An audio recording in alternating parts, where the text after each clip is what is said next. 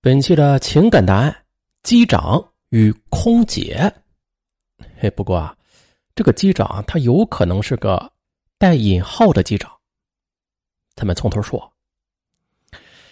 二零零九年七月，十八岁的王希从西安市的一所中学毕业。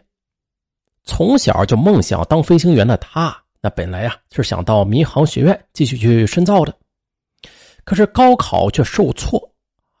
却令他不得不暂时在家待业。受此重创，王希对复读也是彻底的失去了兴趣和信心。王希的父亲王跃在一家航空公司干了一辈子的计划员，他呢非常指望唯一的儿子能够子承父业，出人头地。本来王希确实挺聪明过人的，不但是看书过目不忘，而且老是这话说八分。往往就能领会到十分，可如今呢，事情发展到如此地步啊，这老王家呀也只能是唉声叹气了。后来，王月就劝儿子：“呃，既然你不想复读，那爸给你联系个工作吧。我认识个阿姨在外贸公司，她那里正在招工呢。”可王希就把嘴这么一撇，开口啊就把话给顶了回去：“爸。”你就别逗了，上班挣那点工资有什么用啊？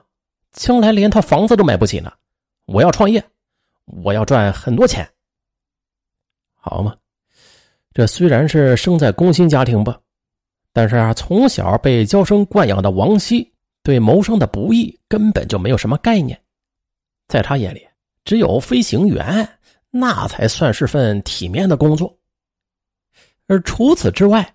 要为了那些微薄的工资而辛苦奔波，那简直就是在浪费生命。王希言谈中就流露出对金钱的极度渴望，这让王月大吃一惊。他把儿子臭骂了一顿，又逼他立刻去掉这些不切实际的念头。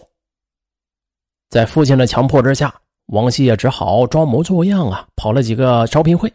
可是啊。看到招聘会上那一大群的大学生啊，他再想想手中那可怜巴巴的高中学历，啊，就打起了退堂鼓，索性啊，就宅在家里，整天上网聊天了。四个月后，忍无可忍的王月给儿子下了最后通牒：再找不到工作啊，我就把家的网络给断了，你也甭想再从我这里拿到一分钱。母亲周燕也在一旁抹泪又叹气。哎呀，这可咋办呢？父母的高压政策反而激起了王希的逆反心理。他很不服气的说：“哼，你们等着，要不了多久，我就能够创出自己的事业。”父亲王月则双手狠狠的往桌上一拍，就说了句气话：“好，我就养你到明年，到时候不成啊，你就搬走单过吧。”哎，这牛皮是吹出去了。可是这问题是怎么创业呀？王希急着抓耳挠腮，却又无计可施，每天只好漫无目的的在网络上乱搜。遇上父母问起，他就搪塞说正在搞网络购物的生意。二零零九年十二月，一部名叫《逍遥法外》的好莱坞电影也就引起了王希的注意。电影中，一个年轻的骗子假扮飞行员。居然啊，就过上了挥金如土的生活。他觉得，凭着自己多年来了解的民航知识，冒充飞行员骗几个空姐，那也基本上是没有什么问题吧？哎，啊，说干就干。十二月底，王希花了一百块，在网上买来了仿制的航空机长肩章和工作外套。他给自己起了一个逆风而上的网名，哎，加了很多航空公司的 QQ 群，每天隐身啊，看他们聊天，恶补飞行员的知识。二零一零年五一，王月和儿子长谈了一次。嘿，臭小子，你知道找工作不易了吧？爸爸还是希望你回到学校复读，争取明年啊考个大学。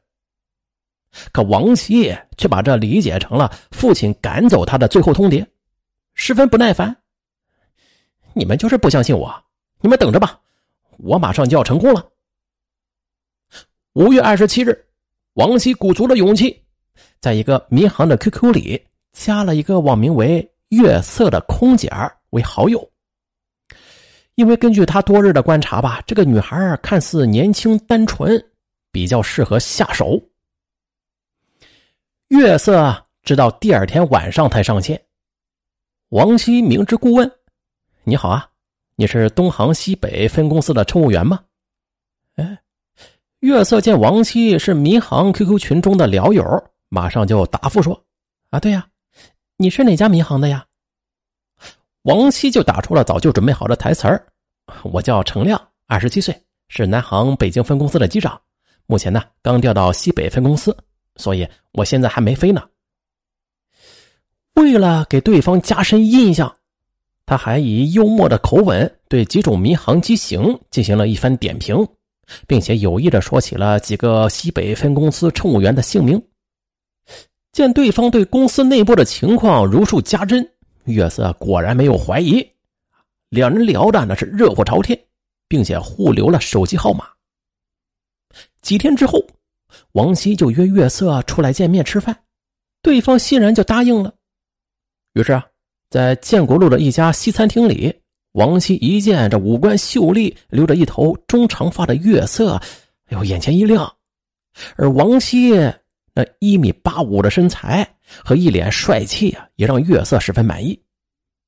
见面之后，月色就放松了戒备，自我介绍说：“现年二十四岁的他，真名叫谭元，家住民航小区，目前呢还是单身。”而王希此刻也是展现出了超乎年龄的老练，他一边把玩着淘宝来的宝马车钥匙，一边故作神秘的告诉谭元：“他跟他说啊。”我爸以前是部队的高干，退役之后在国务院工作。妈妈呢是西工大的教授，还有个舅妈是西北分公司课程部的副总。哎呦，面前的男人不但是个年轻帅气的机长，居然还拥有高干家庭的背景的，探员不由得是惊喜交加。他本就正为感情找不到归宿而而感到苦恼。如今眼前这可真是瞌睡撞上了枕头的好事此后，王希又和谭元约会了一次，两人呢就算是敲定了恋爱关系。二零一零年六月，谭元就把刚认识不到十天的王希带到了家中，介绍给了父母。王希也是大方的买来了一大堆的礼物，自始至终都表现得非常有礼貌。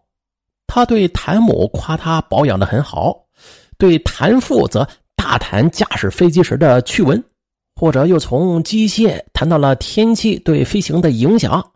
这一次就博得了两位老人的好感，并且默许了他和女儿的交往。那边啊，等王熙回到家，这父亲王月和母亲周燕依旧是围坐着唉声叹气：“你这孩子怎么老是长不大呀？”现在还有心情在外面瞎混到这么晚呢？王熙表面上一副唯唯诺诺的样子，可是心里却暗自得意。哼，谁是长不大的孩子呀？我现在都有个空姐女朋友了。接着，为了早日向父亲展现自己的创业成果，王希就开始收网了。六月二十日下午，王希到谭元家里幽会。两人一番温存后，他就故作为难的开了口：“哎，这领导啊，还不给我安排飞行任务呢，真急人。”谭元听了也是愁眉不展。可这王希话锋一转，他就说：“，好在啊，我约好领导明天吃饭了，只要他肯来，这事儿就好办。”说完，他立刻又给谭元描绘了一番未来的大好前程。啊！一下子就把谭元逗得乐开了花。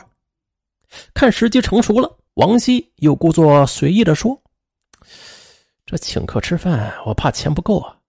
哎，你这里有吗？”谭元满口答应，并且说：“啊，自己这个月的工资也花的不多了，不过好在可以从父母房间里拿一些。”随后，他就拿了一千五百元递给了王希。啊，这钱虽然比想象中要少，但是王希还是紧张的心砰砰直跳。这点钱放在口袋里，就感觉是放了个定时炸弹。他不敢逗留，急忙找了个借口就走了。可没等这王熙到家呢，谭元的电话突然来了，问他在哪里，并且啊让他在那儿等着他。挂上电话之后，王熙冷汗直冒，一个个可怕的场景在脑海中反复出现。他想好了。一旦是谭元看出了什么破绽，他马上还钱，并解释啊，借钱只是开个玩笑。哎，可是这二十多分钟后啊，谭元气喘吁吁的跑了过来，王熙吓得偷眼看看周围有没有警察出现呢。可令王熙意外的是，谭元居然又递给了他两千一百块钱，给你，我给我妈打过电话了。她跟我说：“请人吃饭一千五百元怕是不够，让我再给你送下来，别耽误了正事。”王熙毕竟他还只是一个十九岁的男孩啊，谭元的善良和单纯令他大为感动。一个声音在心里边就问他：“这么做到底对不对呀？”可另外一个声音却接着说：“他对你这么好，不就是看中了你机长的身份和高干的背景吗？”这些都是虚情假意。最终，对金钱的贪欲还是战胜了理智。王熙硬着头皮就收下了钱。